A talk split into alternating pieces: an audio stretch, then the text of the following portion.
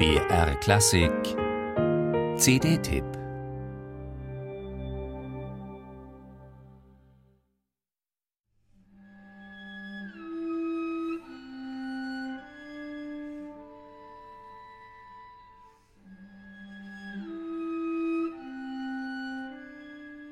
Manchmal magisch, aber auch geistreich, vielschichtig, ausdrucksstark oft sprühend vital und von einer handwerklichen Verfügungskraft getragen, die ihresgleichen sucht.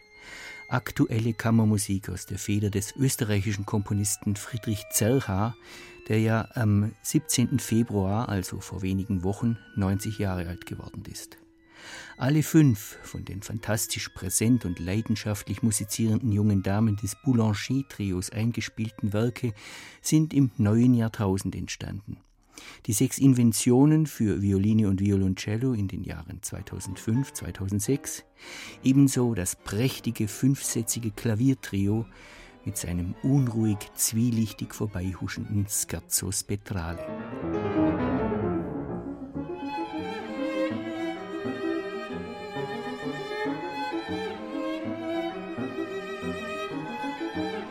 An der Gattung Klaviertrio störte den Altmeister Friedrich Zerha, wie er bekennt, schon immer die Dominanz des Tasteninstruments, weshalb er sich ihr auch erst als 80-Jähriger zugewendet hat. Und zugleich sind ihm absolute Meisterwerke geglückt. In verschiedensten Satzcharakteren demonstriert er, wie es gelingen kann, den drei so unterschiedlichen musikalischen Protagonisten ihr individuelles, deutliches Profil zu geben.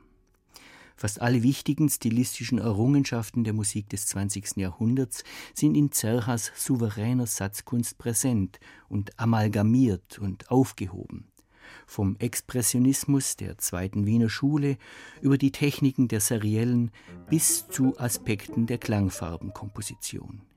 Hier einige Momente aus dem zweiten seiner 2013 entstandenen drei Stücke für Violoncello und Klavier mit erstickten Klängen, die an Cages frühe Miniaturen für Prepared Piano erinnern mögen.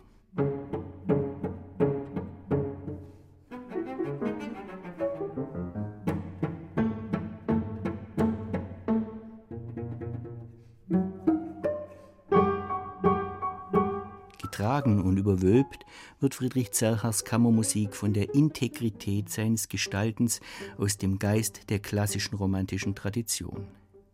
Die Menschlichkeit ihres Ausdrucksspektrums sowie ihre geschmeidige Harmonik und Gestik prädestinieren sie dazu, alsbald das Repertoire herausragender junger Ensembles und Solisten zu bereichern.